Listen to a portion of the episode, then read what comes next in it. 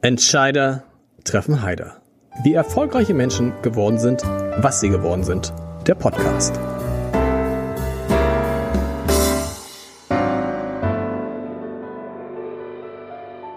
Herzlich willkommen. Mein Name ist Lars Heider und ich habe heute zwei Frauen zu Gast, die einiges verbindet und die doch sehr unterschiedlich sind und das ist das Wichtige, die jetzt etwas gemeinsam machen. Für mich etwas überraschend. Und über all das will ich sprechen. Zum einen mit Gabriele Fischer, die vor mehr als 20 Jahren das heute, damals vielleicht auch schon legendäre Wirtschaftsmagazin Brand 1 gegründet hat, das es heute immer noch gibt, obwohl kein großes Verlagshaus dahinter steht.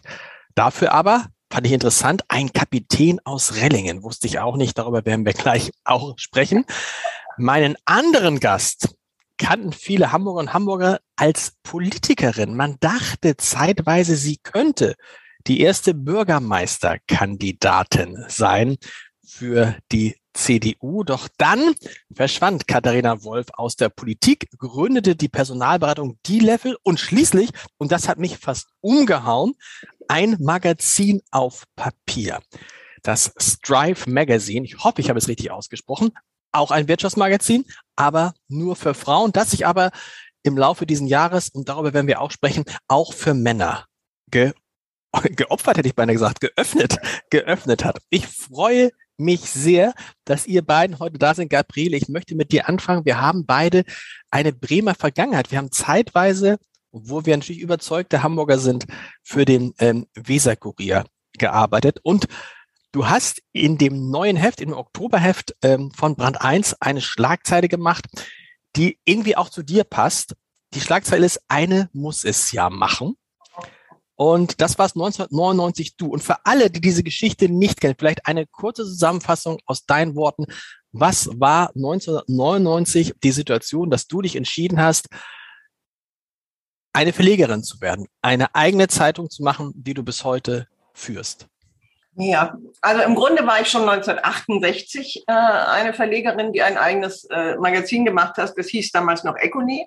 Und äh, ich habe mich eigentlich nicht dazu entschlossen. Ich bin vor die Tür gesetzt worden vom Spiegel äh, mit einem, wie ich fand, ganz großartigen Magazin, eben diesem Econy. Die wollten das nicht mehr länger machen. Und wir haben damals gemeinschaftlich alle äh, Kollegen unter Einfluss von Alkohol beschieden, dass wir das dann alleine machen, äh, weil schließlich und endlich schrieben wir über die Startup-Szene, in der jeder irgendwelche tollen Ideen äh, verwirklicht hat. Da dachten wir, das können wir auch.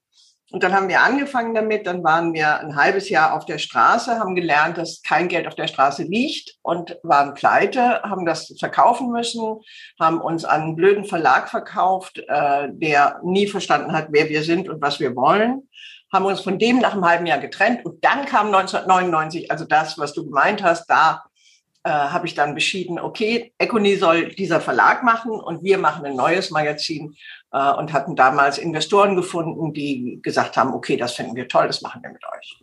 Äh, das war der Grund. Also im Grunde genommen, du hast völlig recht, einer muss es ja machen. Ich glaube, dass ich äh, die, Idee, die ich schon bei Econy hatte, dass es ein Wirtschaftsmagazin braucht, dass sich der neuen Wirtschaft, also den neuen Unternehmen, Softwareunternehmen, einer Wirtschaft, die nicht mehr nur so auf Muskelkraft, äh, Stahl und sowas gebaut ist, sondern auf Wissen und Kreativität, dass es dafür ein neues Magazin braucht. Das glaubte ich immer noch. Und das hat halt keiner gemacht. Also haben wir es selber gemacht. Und das Irre ist ja, du bist jetzt seit 23 Jahren Chefredakteurin. Ich weiß, dass du in der Zwischenzeit hättest du mehrfach wechseln können. In große, sichere Verlagshäuser, hättest diesen ganzen Trouble, diesen ganzen Kampf, der das hier immer noch ist, äh, nicht gehabt. Diese Sorgen, wir kommen gleich drauf, um die Existenz von Brand 1. Warum immer noch, die 23 Jahre, immer noch diese Begeisterung für dieses eigene Magazin? Warum hast du nicht zwischendurch mal was anderes gemacht? Ach, ich glaube, dass äh, du hast es gerade gesagt, das eigene Magazin. Ich glaube, das ist schon das, was äh, mich ausmacht und äh, äh was ich äh, wichtig finde. Und ich mache das mit ganz großartigen Kollegen, die zum Teil auch 23 Jahre dabei sind. Also wir sind so eine eingeschworene Gemeinschaft, die sich mittlerweile erweitert hat, übrigens sehr viel weiblicher geworden ist, um unserem späteren Thema noch zuzuneigen. Und äh, ich glaube, dass äh, ja, du hast völlig recht. Es gibt, gab einige Angebote, aber es gibt nichts, was attraktiver ist, äh, als sich selber wirklich in der Form zu verwirklichen. Und ja, Selbstständigkeit ist anstrengend und es ist auch manchmal gefährlich und es ist dieses und das jenes. Aber wenn man es dann wieder geschafft hat, ist es eben auch ganz großartig. Also von daher, es gab nichts, was das ersetzen konnte. Und stimmt es, dein Vertrag geht noch Vertrag ist ja gut, weil dir die Firma ja zum Teil selber gehört, aber nur zu einem ja. kleinen Teil, kommen wir nachher zu aber dein Vertrag gilt, geht noch bis 2026. Lass mich rechnen, noch vier Jahre jetzt. Warte mal, wir haben zwei. Ja, du hast recht. So, darf ich fragen, das macht man hier, aber darf ich fragen, wie alt du dann bist? Äh, dann bin ich 74. 74. Und, und das ist irre, oder? Jeder andere. Aber es gibt keinen, auch, auch nicht so einen Moment, du sagst, boah, ich habe jetzt so viel geschafft, ich habe so viel gekämpft, es reicht. Das sagen wir mal so. Ich habe vor einem Jahr, vor anderthalb Jahren äh, zusammen mit meiner Kollegin Susanne Risch, die ja auch im Vorstand ist, äh, beschieden, dass wir uns jemand dazu holen, der den, äh, das Unternehmen führt. Und da mhm. haben wir dann jemanden gefunden, nämlich Holger Volland. Der ist seit einem Jahr da und der nimmt uns wirklich viel ab und äh, verteilt das. Also ich bin in erster Linie jetzt äh, sozusagen jemand, der ein bisschen Erfahrung mitbringt, aber äh, zuständig ist für das Heft und für die Redaktion. Also das, was wir ja alle eigentlich am liebsten machen. Ne? Also zumindest Journalisten äh, finden das ja eigentlich ganz toll, ein Heft zu machen. So und, ist es. So ist es. Und Journalisten finden es. Da bin ich nicht mehr alleine für verantwortlich und das ist sehr erleichternd. Ja, das kann ich, das kann ich voll verstehen. Wenn wir nochmal zurückblicken, war die schwerste Zeit die Zeit, wir erinnern uns 1999 ein Wirtschaftsmagazin zu gründen, das war ja Goldgräberstimmung. Zwei Jahre später war es das Gegenteil. War zwar 2001 der schwierigste Moment. Ich, Moment, ich weiß, damals habt ihr ganz, ganz viele Menschen angeschrieben, weil es sah so aus, als ob ihr es nicht überstehen würdet. Die New Economy war zusammengebrochen und ihr habt einfach Unternehmer angeschrieben, ob die sich nicht vorstellen könnten, bei euch einzusteigen als Investoren. Wir haben äh, Abonnenten angeschrieben. Abonnenten, okay. Und zwar durften wir nur Abonnenten anschreiben, äh, mit denen wir mal über Geld geredet haben. Das hat unser Anwalt uns gesagt, beziehungsweise die BaFin wollte das so. Sonst hätten wir einen richtigen Börsengang machen müssen. Dafür hatten wir keine Zeit, weil wir schon so pleite waren, dass wir äh, das nicht hingekriegt hätten. Und dann haben wir also alle angeschrieben, mit denen wir schon mal über Geld geredet hatten. Und das haben wir doch sehr extensiv ausgelegt, weil ich nie einen Hehl daraus gemacht habe, dass wir pleite sind. Also hatten wir mit vielen Leuten darüber geredet.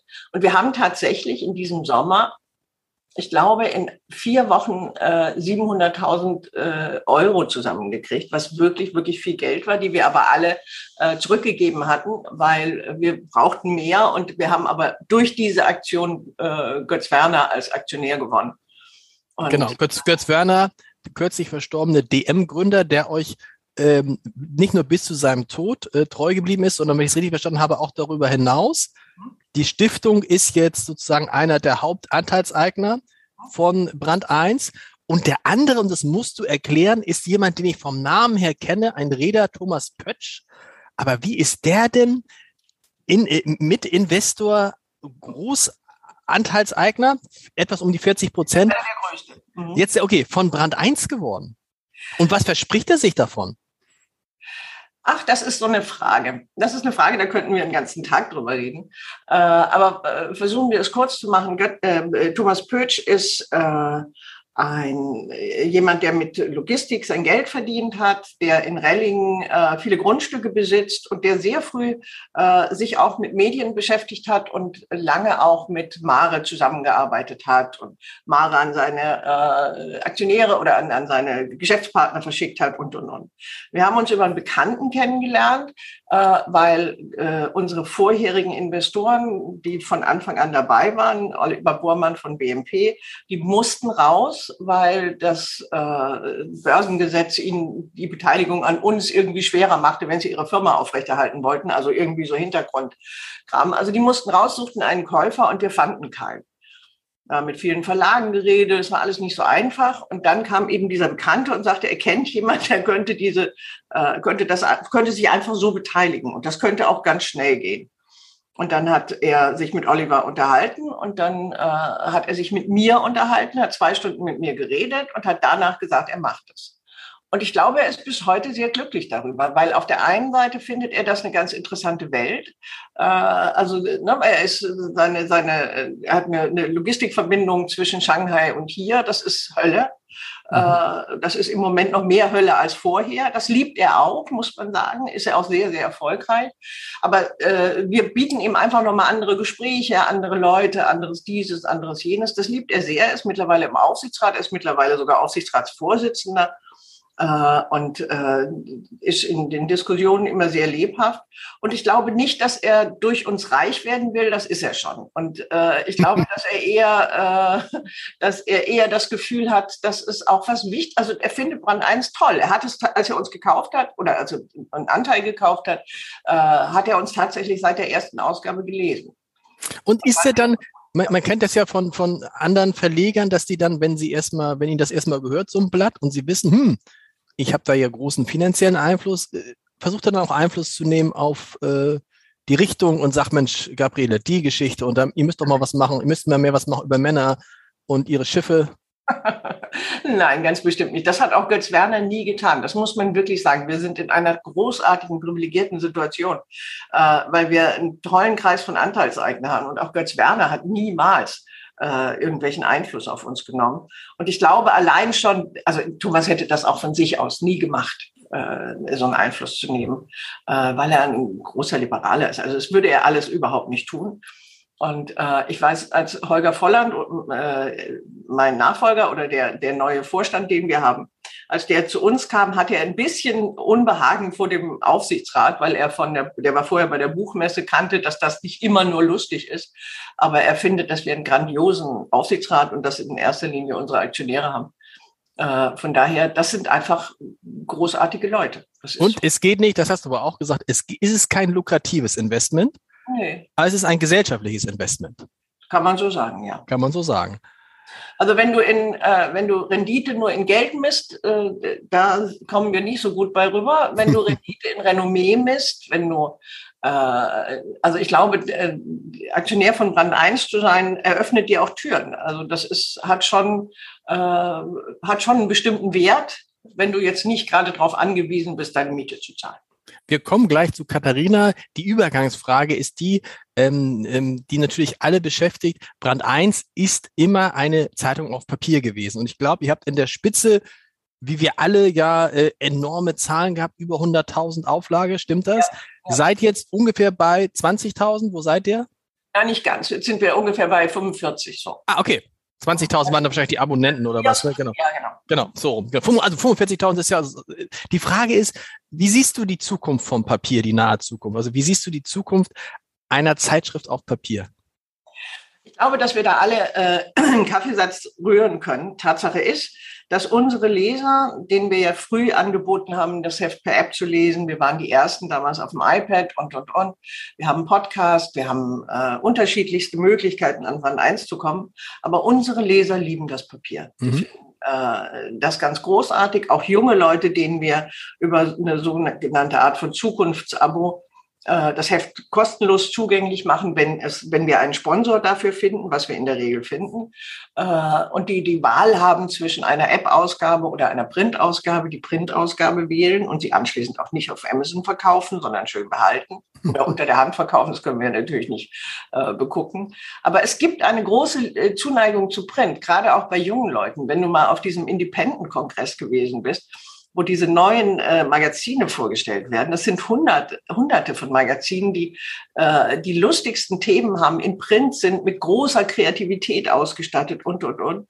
Ich glaube nicht, dass Print völlig vom Markt verschwindet. Ich glaube, dass es für bestimmte äh, Medien vom Markt verschwindet. Ich glaube, das Tages- und, das ist jetzt doof, aber das wusstest du schon vorher, Tages- und Wochenzeitungen gefährdeter sind als Monatsmagazine die eben äh, äh, sozusagen in dieser ganzen Hektik und Informationsüberflutung ein bisschen die Aufgabe haben, äh, sich zurückzulehnen äh, im Sessel, möglicherweise in der Badewanne, ein Glas Wein daneben und äh, nochmal nachzudenken und so. Also die haben eine andere Funktion als das, was du äh, mit, mit schneller Nachrichtenaufnahme hast.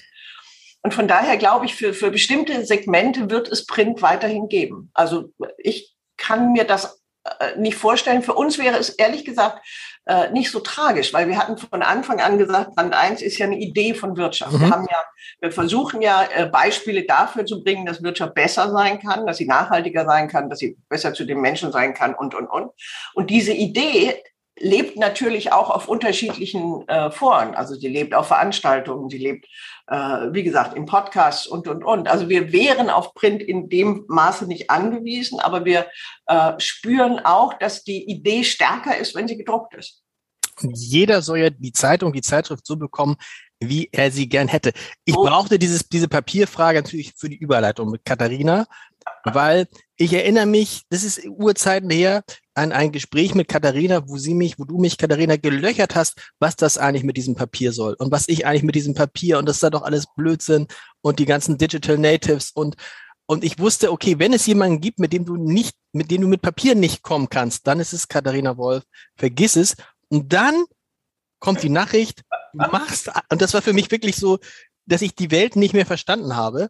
Du machst eine Zeitung als jemand, der eine Personalberatung für Führungskräfte in Startups, in Internetunternehmen gegründet hat, als jemand, der komplett digital denkt, du machst eine Zeitung auf Papier.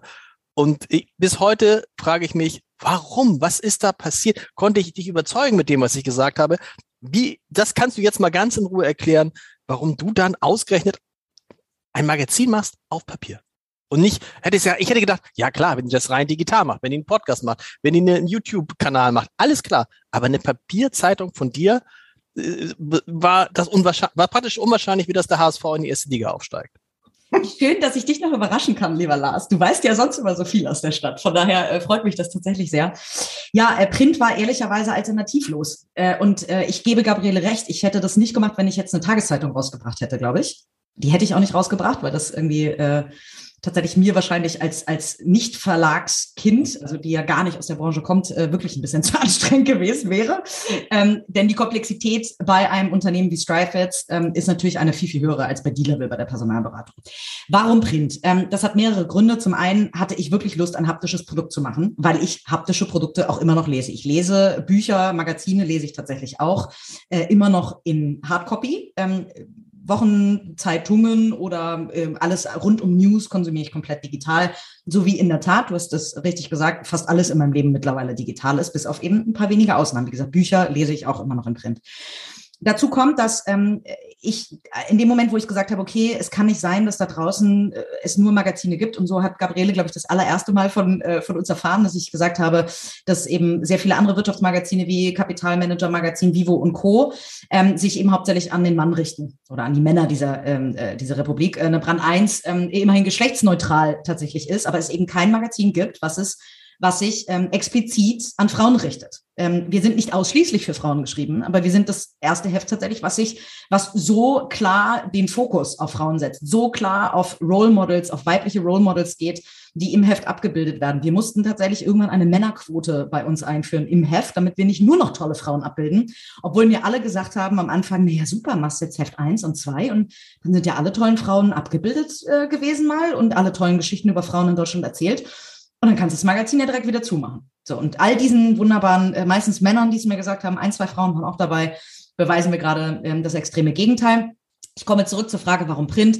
Ich wusste, diese, wir müssen, wir müssen erst eine Community aufbauen, bevor wir uns über B2C, sorry, ich bin immer noch nicht im, äh, im Verlagsjargon, sage ich mal, sondern immer noch, immer noch im Startup-Jargon, auf B2C, also auf die Endkonsumentinnen und, und Konsumenten, ähm, äh, wollen wir uns konzentrieren, aber werden wir uns nicht finanzieren können am Anfang. Und deswegen müssen, äh, muss es über Anzeigen KundInnen gehen. Ähm, und dann war auch klar, dass ähm, die Werbetöpfe in Print einfach, auch wenn die Werbetöpfe prozentual schrumpfen, in Print zu Online. Bei Online teilen wir uns, ähm, die, also gehen 70 Prozent zu Facebook und Google von den Online-Töpfen und 30 Prozent laufen zu allen Influencer, Influencern, Bloggern, Verlagen und so weiter. Ähm, um die hätte man sich dann kloppen müssen. So, und das war mir einfach zu riskant. Und deswegen war mir klar, wir müssen in jedem Fall in Print starten. Ich liebe Print. Ich liebe es, dass wir in Print erscheinen. Ich liebe es, dass ich uns in die Hand nehmen kann, also unser Heft. Äh, äh, aber ist es eine, eine, eine Ewigkeit? Das weiß ich noch nicht. Hm. Und vor allen Dingen jetzt in einer Phase, wo die Papierpreise leicht gestiegen sind. Um es mal für alle Außenstehenden zu sagen, leicht heißt, sich mehr als verdoppelt haben. genau. Du hast, Nicht ganz so schlimm wie die Energiepreise, aber, nee, aber, aber schlimm genug. Ja. Aber interessanterweise, du hast es so ähnlich wie Gabriele gemacht, du hast auch Investoren. Mit reingenommen. Interessant, äh, welche die viele Menschen kennen, zum Beispiel Tarek Müller, den Chef und Gründer von About You, Donata Hopfen, die jetzt äh, Geschäftsführerin der Deutschen Fußballliga ist, vorher unter anderem bei Springer und Bild war, ein paar andere noch. Interessant, aber kleine, Neben, äh, kleine Nebenschauplatz. Die Investoren sind fast alle Männer, interessanterweise. Wie hast du jemanden wie Tarek Müller überzeugt? Der macht das ja wahrscheinlich privat. Ne? Oder der macht das sicher privat. Überzeugt, ja, nicht über About You. Klar. Genau. Ja. Überzeugt, Investor zu werden. Du, ich habe äh, am Anfang, also äh, was ich natürlich mitgebracht habe zu dieser Gründung, war ein äh, über zehn Jahre gewachsenes Netzwerk. Und als Personalberaterin ähm, ist einer meiner Hauptjobs zu Netzwerken, Leute zu kennen, äh, zu wissen, was die gerade machen.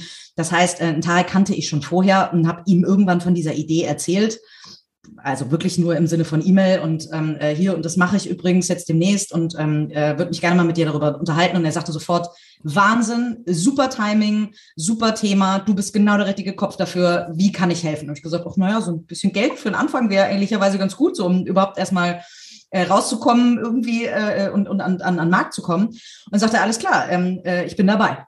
Da hatte er noch nicht mal ein Pitch-Deck gesehen. Und wenn man Tarek Müller als Investor dabei hat, äh, einen der wahrscheinlich äh, Vorzeigeköpfe unserer Republik in Sachen Digitalisierung, ähm, äh, bei einem Printmagazin investiert, dann sagt fast niemand mehr danach Nein. Und warum machen, machen die das, Tarek Müller und all die anderen, machen die das genau wie die Investoren bei äh, Gabriele, weil sie das für ein gesellschaftliches Anliegen haben oder du nix schon? Sie machen es also, sie erwarten nicht, dass, dass da viel Geld bei rumkommt, sondern sie rechnen damit, dass sie noch Geld nachschießen müssen? Also sagen wir mal so, am Anfang haben sie, glaube ich, gar nicht damit gerechnet, dass da irgendwann mal Geld zurückkommt, ähm, weil ja auch keiner wusste, wie das ausgeht. Also auch ich wusste das ja nicht. Das ist ja ein Wagnis. Von mir ist da auch ein, ein äh, mittlerer sechsstelliger Betrag reingeflossen.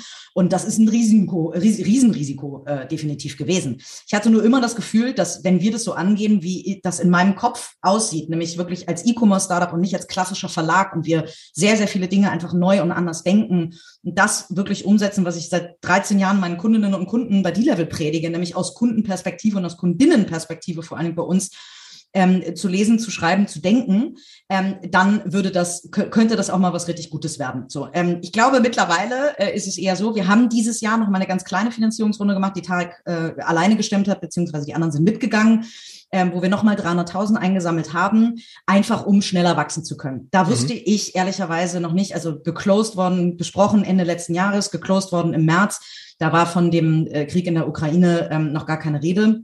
Ähm, die Inflation war in, in dem Maße nicht da. Mittlerweile ist es eine Kriegskasse, eine Kriegskasse, die ich schön sauber weggelegt habe für, ich möchte nicht sagen schlechtere Zeiten, aber für ein nächstes Jahr, in dem ich nicht weiß, was uns erwartet, Du hast es gerade gesagt, Papierpreise werden erhöht, die Energiepreise steigen ins Unermessliche. Ich habe gerade eine Verzehnfachung äh, bei mir zu Hause unterschreiben müssen. Deswegen eine Verzehnfachung? Verzehnfachung von zwei auf 20 Cent. Danke, Yvonne. Äh, äh, aber mit ja. reden wir über Gas? Wir reden über Gas. Da hast du aber, weißt du, was du sagen musst, da hast du allerdings einen extrem günstigen Gaspreis gehabt all die Jahre. Also insofern. Absolut. Absolut. Ja, das ist oh, krass. Aber 10 verzehnfach, okay. Ja, okay, da, und da weiß man nicht, was, da weiß man nicht, was kommt, das ist klar. Genau, und na, und, äh, und die haben, also am Anfang, wie gesagt, war es eher ein Projekt, wo sie gesagt haben, hey, wir sind, da haben sich wirklich ein paar, Tarek würde sich nicht als Feminist beschreiben, de facto ist er es aber. Denn er guckt sehr proaktiv darauf, wie er Frauen fördern kann in seinem eigenen Unternehmen. Ähm, er supportet gerne. Nur er macht das vielleicht, ihm ist eigentlich egal, ob man Mann oder Frau ist. So, deswegen würde er sich nicht als Feminist beschreiben, glaube ich. Paul Schwarzenholz, ehemaliger Flaconi-Gründer, ähm, er hat zum Beispiel ganz klar gesagt, wie toll, ich beschreibe mich schon seit langer Zeit als Feminist, ähm, ich bin sofort dabei. So, und ähm, deswegen war es am Anfang, glaube ich, ein, ein Liebhaber- und Liebhaberinnenprojekt. Ähm, mittlerweile, wir sind letztes Jahr plus minus null rausgegangen und dieses Jahr, ich klopfe sehr doll auf Holz, ähm, wenn es halbwegs so bleibt, werden wir sogar im Plus aus diesem Jahr gehen, ohne die Kriegskasse anfassen zu müssen. Sodass so langsam, glaube ich, ähm, die Investoren auch denken, Mensch, da könnte ja auch doch tatsächlich mal ein richtiger Business Case draus werden. Also von und, daher und wie viel, so ist wie, es aufgebaut. Wie viel, wie viel Auflage brauchte man denn, um in diesen, äh, in diesen Bereich zu kommen? Also mit solchen Dingen, wie braucht man denn, habe ich mich ja gar nicht beschäftigt, sondern immer, ich habe sehr. Wie viel hast du denn? Ich kann auch fragen, wie viel hast genau. du denn? Wir sind mit 30.000 gestartet, weil mir mhm. das eine, eine sinnvolle Zahl erschien, ehrlicherweise. Ähm, äh, auch um äh, den Anzeigenkunden und Kundinnen ähm, äh, da eine gewisse Reichweite bieten zu können. Wir sind mittlerweile runter auf 25. Warum? Mhm. Weil ich es nicht mehr ertragen kann, dass wir 20.000 Stück in den Handel geben, davon 4.000 oder 5.000 verkaufen und der Rest weggeschmissen wird. Also wir reden jetzt von den gedruckten, die du druckst. Ganz genau. genau. Ganz genau. Und, und wie viel werden verkauft? Naja, die letzte Ausgabe war ausverkauft. Wenn wir in den Handel geben wir jetzt noch so ungefähr 10.000 Stück. Okay. Davon verkaufen wir, also mit Ann-Kathrin Schmitz auf dem äh, Cover, also das war die Juli-Ausgabe, haben wir, glaube ich, 4.000 oder 5.000 ungefähr im Handel verkauft. Das heißt, der Rest wird weggeschmissen. Das ist, wir könnten jetzt stundenlang im Podcast noch drüber reden, ob das äh, Offline-Handelssystem, sage ich mal, ähm, äh, besonders nachhaltig und ökologisch äh, überhaupt vertretbar ist. Ähm, aber äh, dementsprechend haben wir von 25.000 ungefähr wahrscheinlich 5.000 weggeschmissen und der Rest ist verkauft worden tatsächlich. Okay. Das ist jetzt aber auch die bestverkaufteste Okay. Ausgabe gewesen. Ansonsten sind es eher so zehn. Okay. Bevor wir gleich dazu, um was jetzt gemeinsam, muss ich noch eine Sache ansprechen, weil natürlich das viele gelesen haben. Du hast ein Interview mit dem Medieninsider gegeben, was nicht erschienen ist. Da musst du noch mal sagen, weil äh, kann man nachlesen im Netz, der Medieninsider sagt, ja, die wollte das ganz anders haben und so. Was ist, was war da los? Ich spreche darüber nur sehr, sehr kurz, weil ähm, ich nicht meine Reichweite auch noch äh, da drauf geben möchte, dass da jemand ehrlicherweise ein bisschen durchgedreht ist. Ähm, der Journalismus hat sich, glaube ich, sehr verändert und das gefällt nicht jedem Journalisten und jeder Journalistin da draußen. Nämlich es gibt Freigabeschleifen. Ich weiß nicht, äh, Gabriele, wie ihr das macht. Bei uns zumindest findet das statt, dass eine Autore, äh, dass eine Protagonistin oder ein Protagonist, der mit uns ein Interview macht, danach teilweise, also ihre seine Zitate oder eben das ganze Interview, wenn es ein Interview ist, geschickt bekommt und dann eben redigieren darf, weil das gesprochene Wort etwas anderes ist als das geschriebene. Und ich sage auch sehr häufig Dinge, die geschrieben dann doch irgendwie anders aussehen, als wenn man eine andere Tonalität mit reinbringen kann und, und, und. So, und er schickte mir zehn Seiten äh, Text. Ähm, äh, und zehn Seiten wür- würde er nicht veröffentlichen, das ist mir klar, das ist dir klar und jedem anderen da draußen, glaube ich, auch. Das heißt, bevor er kürzt, kürze ich. So, ich habe eine Freigabeschleife, also nutze ich die. Und ich habe anscheinend Dinge rausgekürzt, die ihm nicht passten. Ähm, und wenn man mit mir gerne ein Live-Interview machen will, das äh, bedeutet, dass jedes mein, meiner Worte aufgenommen wird. Mache ich gerne einen Podcast wie heute. Oder man darf mir auch gerne sagen, pass auf, ich schicke dir das, beantworte das bitte schriftlich. Oder Achtung, du hast danach keine Freigabeschleife. Aber ansonsten nutze ich dieses Instrument tatsächlich. Und das hat nichts damit zu tun mit PR oder irgendwas, was da vorgeworfen wird, sondern einfach damit, dass ich, äh, und ich stehe sehr lange schon ähm, äh, in, in, in der Öffentlichkeit, sage ich mal, und ich habe es noch nie anders kennengelernt. Und genauso habe ich es hier genutzt. Das hat ihn offensichtlich irgendwie emotional getriggert. Ich kann es mir nicht anders denken. Ähm, die wenigsten Menschen haben diesen Artikel ja tatsächlich gelesen, weil er hinter einer äh, Paywall ist, die, glaube ich, nicht so viele bezahlen. Deswegen, äh, ich glaube, Ist nicht, mehr, jeder. ist nicht mehr hinter der Paywall. Er ist Na, nicht das mehr hinter so. der Paywall. Ja, das ist doch super. Aber das, Ne? äh, also da kann ich ja nur jedem empfehlen, ähm, äh, dass ich dann sein eigenes Bild zu machen. Äh, ich habe dazu nicht schrecklich viel gesagt, weil ich es äh, ehrlicherweise einfach nur merkwürdig fand. Und ein merkwürdiges Verständnis von Journalismus, das mir vorgeworfen wird, könnte ich genauso zurückspielen. Umso bemerkenswerter jetzt, dass wir es an dieser Stelle einmal geklärt haben. Jetzt kommen wir zu dem, was ihr gemeinsam macht. Und da habe ich erst gedacht, ihr habt ein gemeinsames Heft gemacht im Oktober und habe jetzt gelernt, natürlich mir das besorgt, nee, stimmt ja gar nicht, aber ein gemeinsames Thema. Und das Thema ist ähm, Führung ne? und natürlich Führung im besonderen Blick Führung und Frauen.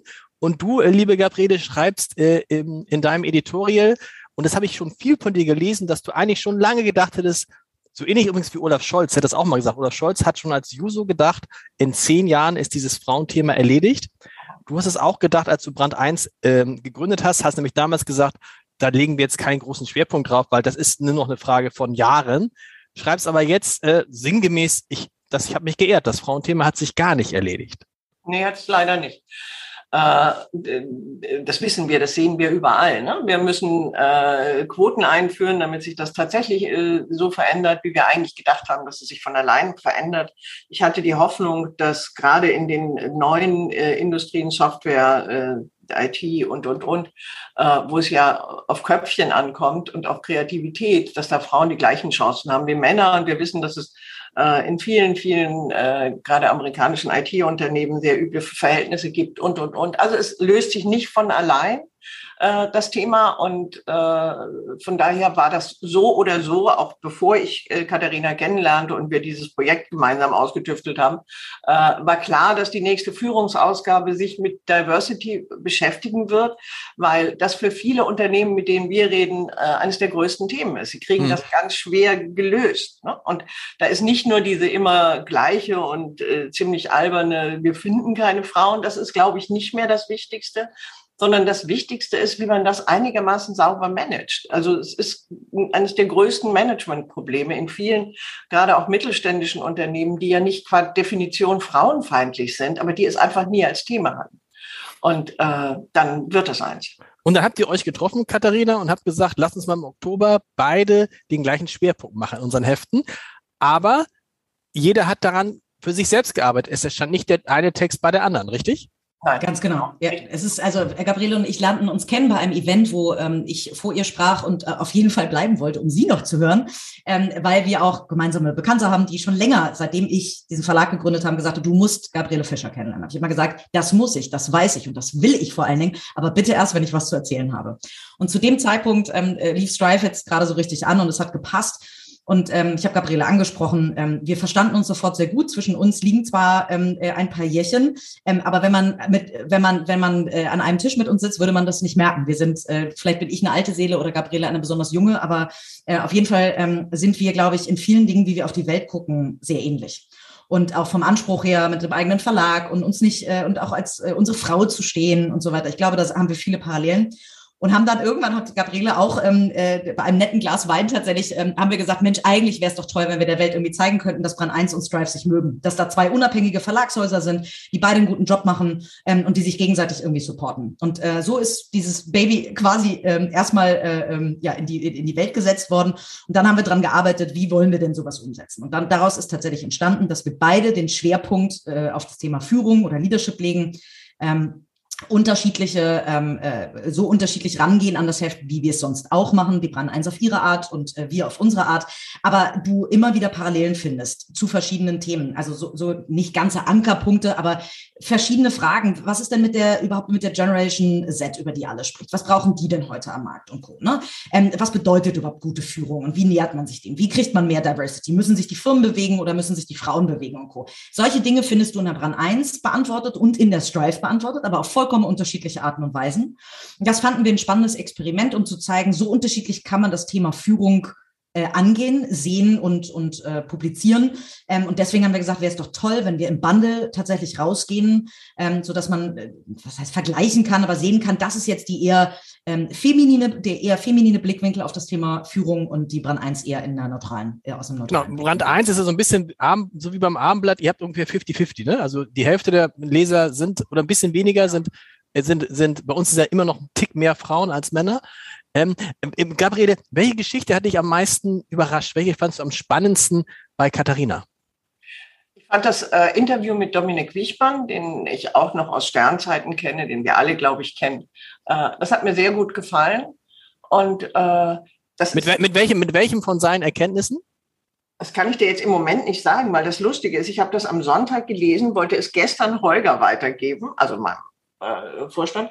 Und ich kann es nicht mehr finden. Also ich habe das Heft. Ihr habt Gott sei Dank noch ein paar im Verlag. Ja, also ich weiß, ich weiß, wir haben sie aber in der Marzipanfabrik und nicht hier. Also von daher weiß ich das nicht. Aber ich weiß, dass ich es einfach mit Vergnügen gelesen habe. Das äh, weiß ich. Und das ganze Heft hat mir viele Aspekte gebracht. Ich fand das interessant, weil äh, es ist, wie Katharina sagte, es gibt äh, so Berührungspunkte, wo wir ähnlich drauf geguckt haben. Wir haben zum Teil äh, andere Sachen gefragt. Wir haben uns auch mit den Älteren beschäftigt und der Frage, wie sie mit Jüngeren äh, zurechtkommen und haben versuchen, äh, also mir war vor allen Dingen wichtig, dass wir nicht nur das Frauenthema haben, sondern das Diversity-Thema. Das, äh, darum ging es sozusagen, weil in Sachen Frauen seid ihr besser, das ist keine wahre Frage, aber wir wollten das ergänzen um äh, diese Aspekte. Und das ist dann, glaube ich, ganz schön. Das habe ich, ich habe auch bei, bei dem Lesen ist mir so eine Sache klar geworden, dass es ja immer ganz viel Startups gibt, die sich total feiern, weil sie total divers sind, ne? weil sie sagen, geil, wir haben hier irgendwie ganz viele junge Leute und wir haben ganz viele Frauen, wir haben ganz viele Männer. Und dann äh, sprach ich neulich mal mit einem Gründer, sage ich, habt ihr eigentlich auch einen über 40 dabei? Nein. Und einen über 50? Nein. Und da muss man sagen, ich will nicht sagen setzen sechs, aber in die Richtung geht's, oder? Ja. Also Diversität heißt eben halt auch eine Mischung von jung und alt. Katharina, was hat dir am besten gefallen? Äh, andere Frage nochmal kurz vorweg. Ihr verweist, oder habe ich das nicht sehen, ihr verweist nicht auf den jeweils anderen, oder habe ich das nur überlesen? Nur in dem Editorial steht mir das. Nur im Editorial, sonst gar nicht, ne? Genau, im Heft haben wir jetzt nicht nochmal, äh, also entweder kauft man uns direkt zusammen, ja. aber die Hefte müssen ja auch alleine funktionieren, weil, das, weil wir ja genau. nicht ausschließlich im Bundle ähm, in Handel gegangen sind oder äh, online zu kaufen sind. Deswegen mussten die Hefte alleine funktionieren. Deswegen verweisen wir im Heft nicht, aber natürlich, wenn du dir Social Media anguckst und Co., dann glaube ich, die Leute, die uns ähm, irgendwo in unserem Kosmos, im Brand 1 Kosmos sind oder im Strive Kosmos, die haben mitgekriegt, dass es ein mhm. gemeinsames Bundle gibt. Beste Geschichte in Brand 1, oder was heißt best, aber die Geschichte, wo du sagst, ah, die hätte ich auch gern gehabt oder die ist besonders anders als das, was wir gemacht haben? das Allerbeste an dem Heft, das würden wir niemals äh, kriegen können, denn ähm, das Beste fand ich tatsächlich das Editorial, äh, weil ich selten, weil ich es so ehrlich finde, wie Gabriele es geschrieben hat ähm, und ich ja selber durch diesen Denkprozess durch bin. Ich bin, habe selber in, in der CDU damals äh, die Frauenquote verhindert, die eingeführt werden sollte, weil ich das Instrument immer noch nicht schön finde, aber sich da einfach was in der Denke bei mir geändert hat, beziehungsweise wahrscheinlich einfach ich sehen musste, dass es doch nicht so schnell vorangeht, wie ich es äh, damals gehofft hatte auch da ähm, äh, teilen äh, Gabriel und ich diesen, diesen äh, Denkprozess. Ansonsten finde ich tatsächlich das Schwerpunktthema ähm, oder die, das ähm, Dossier, ich weiß, ja, also auf jeden Fall geht das große Stück zum, zum Schwerpunkt tatsächlich Brand 1 lese ich immer gerne, weil ihr so schön in die, in die, ähm, in die Texte reinzieht, sage ich mal. So die ersten ist immer, es ist sehr, sehr, sehr, es ist viel Storytelling. Das machen wir auch im Heft. Das ähm, ist auch mit Sicherheit durch äh, Brand 1 im Einfluss ein bisschen entstanden. Deswegen gefällt mir das besonders gut. Ähm, auch das Thema der Arbeiterkinder äh, mit äh, in den Schwerpunkt mit reinzunehmen, fand ich besonders gut. Thoughtworks, also ich könnte jetzt äh, ganz viel sagen, was mir gut gefallen hat. Ähm, ich lese äh, tatsächlich äh, nur noch wenig unter der Woche, weil ich so viel eben durch Strive lese, aber ähm, die Brand 1 habe ich sehr, sehr gerne gelesen. Also, ja. Ähm, was, äh, welche Frage ich interessant fand, weil sie so schön äh, ähm, provokativ ist, war die Frage, ich glaube, Sie sind Brand 1, dürfen Männer eigentlich noch führen? Ist sie von euch gewesen, Gabriele? Ja, die war von uns. Das hatten wir, äh, wenn wir äh, Titelzeilen machen, dann äh, gehen, werden wir gerne auch mal radikal, radikal. Und es ging um, also wir redeten über die Geschichten, die wir haben, über dieses, über jenes. Und dann fragte ich irgendwann, dürfen Männer eigentlich noch führen?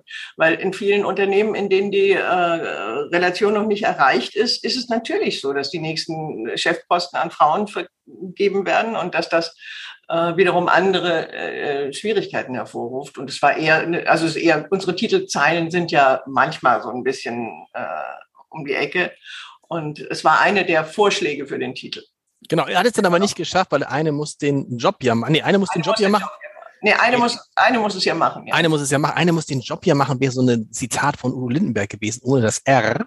Ähm, ich hatte neulich Petra von Stromberg ähm, in diesem ähm, Podcast, die Chefin von Zink, und wir sprachen auch sehr viel über äh, Diversität. Und sie, und sie sagte, den fand ich interessanten Satz, weißt du was? Die Diskussion ist beendet. Und ich sage, wieso ist die Diskussion denn beendet? Sagte, weil du froh sein kannst, wenn du überhaupt noch jemanden findest, der die Arbeit macht. Da kannst du nicht noch gucken, dass es möglichst eine Frau ist, am besten noch mit Migrations- oder ein Mann mit Migrationshintergrund oder am besten beides zusammen oder noch irgendwie das und dieses Alter. Sie sagt, wenn du die, Diversi die, die, die Diversität, Diversität jetzt nicht hingekriegt hast, wirst du es nicht mehr schaffen, weil in der, in der nahen und vor allem in der fernen Zukunft, in der mittleren Zukunft wird es nur darum gehen, überhaupt jemanden zu finden, der den Job macht. Was sagt ihr dazu? Möchte ich zutiefst widersprechen. Also wirklich zutiefst. Und zwar, weil es, das ist genau das, wie Veranstalter äh, und Innen, ne, aber ähm, immer vorgehen als Beispiel, wenn sie sagen, ja, sorry, es gibt doch gar nicht so viele Frauen, die man auf Konferenzen auf die Bühne setzen kann. Und es ist so schwer und die sagen dann häufig ab und so, weil sie dann irgendwie die Kinder hüten müssen und keine Ahnung, was da immer als fadenscheinige Argumente vorgeführt werden. Ähm, äh, sorry, es gibt mittlerweile genügend Frauen da draußen. Es gibt genügend Diversität in Europa, die äh, New Work, Xing, wie auch immer äh, sie jetzt heißen, äh, tatsächlich einstellen können. Deswegen, das halte ich für eine bisschen äh, kurz gesprungen ein bisschen faule Aussage, ehrlicherweise. Denn wir werden äh, beim Heft, äh, wurden wir natürlich auch ganz schnell und auch vollkommen zu Recht darauf hingewiesen, dass es ja toll ist, dass wir jetzt ganz viele Frauen abbilden und erstmal großes Lob. Aber es wäre doch schön, wenn wir Diversität nicht nur auf das Geschlecht beziehen würden, sondern eben auch mehr Women of Color, Men of Color und so weiter mit einbinden würden ins Heft. Und tatsächlich äh, äh, haben wir da jetzt, wir haben da jetzt keine starre Quote, ähm, aber wir achten da ganz explizit drauf und haben am Anfang auch gesagt, boah, das wird aber schwer. Wir wollen eine, ein bestimmtes Thema mit einer Person, die idealerweise eben auch noch äh, entweder bekannt ist oder zumindest zu genau dem Thema genau das Richtige sagen kann, was spannend ist für die Story. Und dann muss es auch idealerweise noch eine Woman of Color als Beispiel sein. So, haben wir auch am Anfang gesagt, wie anstrengend und wie, wie schwierig und das kann doch gar nicht gelingen und es gelingt jedes Mal. Also von daher, ich glaube, aber das ist ja, ich glaube, nur eine Zeit, Zeit es, es, es, ist ein anderes, das ist, glaube ich, ein anderes Thema. Und ich merke, ich merke das auch viel jetzt in Gesprächen, ich weiß nicht, wie es euch geht, in Gesprächen mit Unternehmern, in Gesprächen mit Geschäftsführerinnen und Vorständinnen und Vorständen und alle. Ähm, die finden keine Leute. Also sie finden nicht nur, sie finden nicht nur keine Frauen, sie finden auch keine Männer, sie finden einfach keine Leute. Und viele sagen, also viele sagen mir, äh, Jan Bechler, der neulich in diesem Podcast war, sagt, ich könnte morgen 30 Leute einstellen. Ich finde sie nicht. Wir leben das beim Abendblatt auch, wo früher auf, wir haben noch immerhin auf eine Stelle immer noch drei bis fünf Bewerbungen, aber es ist noch gar nicht lange her, da waren es 50 bis 100 Bewerbungen und es ist völlig egal. Ein Rechtsanwalt hat neulich uns geschrieben, hat gesagt, ich bitte jedem Armblattleser, der mir eine Sekretärin vermittelt, 5000 Euro bar auf die Hand. Er hat keine Sekretärin gefunden. Da muss ich rein. deshalb, deshalb, ne, deshalb, deshalb kann ich schon verstehen, was, äh, was die Petra da gesagt hat. Also ich würde auch widersprechen, allerdings aus anderen Gründen. Äh, ich glaube, also äh, zum einen gibt es ja noch dramatisch viel äh, mehr Schwierigkeiten als Diversität. Deswegen bist du auf dieses Thema Facharbeitermangel gekommen. Wir machen im nächsten, in der nächsten Ausgabe einen Schwerpunkt Bildung. Und in diesem Schwerpunkt Bildung geht es nicht um Bildung, sondern es geht um die Frage, äh, ob wir es uns eigentlich noch leisten können, künftig auch zweieinhalb Millionen äh, Kinder ohne Abschluss aus den Schulen zu lassen. Äh, die Antwort ist ja einfach, nein keine Anschluss, ja, keine, also die, die, die, die Oberüberschrift ist Anschluss statt Abschluss. Wir achten nur auf Abschlüsse. Wir gucken nur, dass die, äh, dass die, die Papierform stimmt und wir gucken uns keine Leute an. Und wenn wir damit anfangen, jetzt mal unabhängig, ob die äh, Bund, äh, äh, Frauen, Männer, das ist gar nicht, erstmal geht es darum, dass wir tatsächlich gucken, äh, wen wir alles äh, links liegen lassen und neben, der, äh, neben dem Arbeitsplatz liegen lassen. Und darum müssen wir uns kümmern. Und wenn wir uns darum mehr kümmern, als wir das in den vergangenen und gerade Wirtschaft sich mehr kümmern, es ist ihr Thema. Ich meine, Wirtschaft hat sich um Bildung mehr oder weniger nicht gekümmert. Sie haben mal gejammert, dass die Leute nicht richtig Deutsch könnten, wenn sie äh, von den Schulen kamen, aber ansonsten hat es sie nicht wirklich interessiert. Aber es ist, jetzt fällt es ihnen richtig auf die Füße. Es fällt ihnen richtig auf die Füße. Na, und vor allen Dingen fällt uns ja allen auf die Füße. Das mag ja keiner mehr hören. So ähnlich wie mit dem Klimawandel. Wir wussten ja, dass diese demografische Welle kommt. Ne? Äh, Gabriele, wir beide gehören zu den äh, sehr, du noch, ja, du aber auch schon, ich aber auf jeden Fall zu den, Geburten, zu, zu, den, zu den geburtenstarken Jahrgängen. Und wir wussten das und trotzdem hat dieses, dieses Land, ja. du wirst mir gleich sagen, auch die Wirtschaft zum Teil, nicht ganz so stark wie die Politik, offensiv gegen eine, Anwahl, eine vernünftige Einwanderungspolitik entschieden. Und jetzt sagt mir jemand wie Andreas Dressel, der Hamburger Finanzsenator, bis 2030 fehlen in Deutschland 1,3 Millionen Beamte und städtische Angestellte. So, und das ist ja nur, in Hamburg fehlen 130.000 Leute in den, in den nächsten zehn Jahren. Wir verlieren jedes Jahr zwischen einer halben Million und einer Million Arbeitskräfte. So. Das ist einfach so. Im Saldo, wohlgemerkt. Im, Im Saldo. Saldo. So. Und gleichzeitig äh, kommen Leute aus anderen Ländern und äh, deren äh, äh, Ausbildung erkennen wir einfach nicht an. Ich habe gerade mit äh, für dieses Heft, für dieses Bildungsheft mit Herrn Reitz von der EEX geredet und der sagte, sie haben jetzt gerade vier Ukrainerinnen eingestellt. Die haben natürlich keine Ahnung von der Energiebörse, weil logischerweise das gibt es äh, in der Ukraine nicht. Äh, aber die haben eine Ausbildung, die haben irgendwas gemacht, sie sind neugierig, sie sind wissensbereit und sie wollen was schaffen und die wollen was leisten. Äh, und dann kann man die einstellen. Aber das kann man nicht, wenn wir überall neue Gatter aufbauen. Überall, ich glaube, ich bin davon überzeugt, dass selbst die Leute, die an den Flughäfen gefehlt haben, wahrscheinlich irgendein Zertifikat beibringen mussten. Dass sie in der Lage sind, einen äh, Dings zu bedienen. Ne? Also die Sicherheitskräfte sowieso, die mussten durchgeprüft werden bis in die dritte Generation. Aber äh, die anderen, die mussten bestimmt irgendein Zertifikat vorschieben. Und damit machen wir uns ganz viel kaputt. Und das ist ein Problem, das ist, also Diversity ist ein Problem und ist ein Thema und ist wichtig, aber das andere ist mindestens so wichtig. Und das ist mir erstmal, geschlechtstechnisch ist es mir völlig wurscht. Genau, und dann steht man da vielleicht auch, Katharina, ich weiß nicht, wie es bei dir ist, wenn du neue Leute suchst, bevor man keinen nimmt, nimmt man einen von denen, die da sind, oder? Naja, wir erleben das ja bei ganz vielen Firmen, für die D-Level äh, arbeiten darf. Es kommen natürlich auch gerade seit Strive kommen natürlich ganz viele Firmen an und sagen ganz explizit, Katharina, für diese Position brauchen wir eine Frau. Warum? Unser gesamtes Management sind Männer und ähm, wir müssen jetzt die nächste Position äh, muss eine Frau sein. Und dann versuchen die natürlich auch, und das ist ja auch durchaus gut, denn leider ist es immer noch so, dass Software Development ist ein zutiefst männlich besetztes ähm, Feld. Da wird man eher keine Frau finden. Das heißt, gerade bei den Positionen rund um äh, Marketing, HR, Sales, also alles, was nicht klassisch Tech ist, sage ich mal, versuchen die ganz explizit, und das ist eben, das meine ich mit, diese Anstrengung muss man dann eben auch gehen. Ähm, würden die vielleicht einen Mann alleine finden? Vielleicht würden sie dann vielleicht gar nicht zu uns kommen. Die nehmen Geld in die Hand für einen Headhunter, in dem Fall eine Headhunterin, um ihnen explizit eine Frau zu bringen. Und das ist etwas, das muss man sich leisten können, das ist total klar.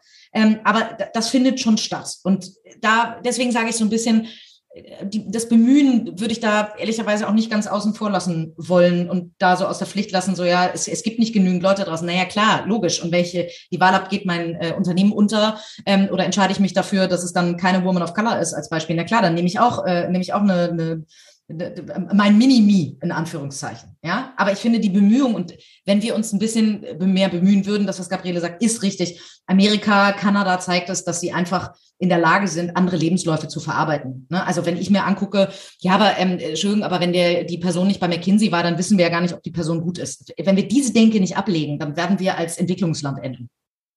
So ist es. Und die USA hat ja, habe ich gelernt, eins, eine der wenigen westlichen Länder diesen Knick nicht. Die haben diesen Knick nicht. Äh, und das hat natürlich auch ein bisschen mit ihrer Einwanderungspolitik zu tun. Ich wünsche euch beiden viel Erfolg. Danke für das Gespräch. Hab ein bisschen Angst vor der Autorisierung der Printfassung, äh, aber äh, bis zum nächsten Mal. Vielen Dank. Ich danke dir. Okay. Ich danke auch. Gerne. Tschüss.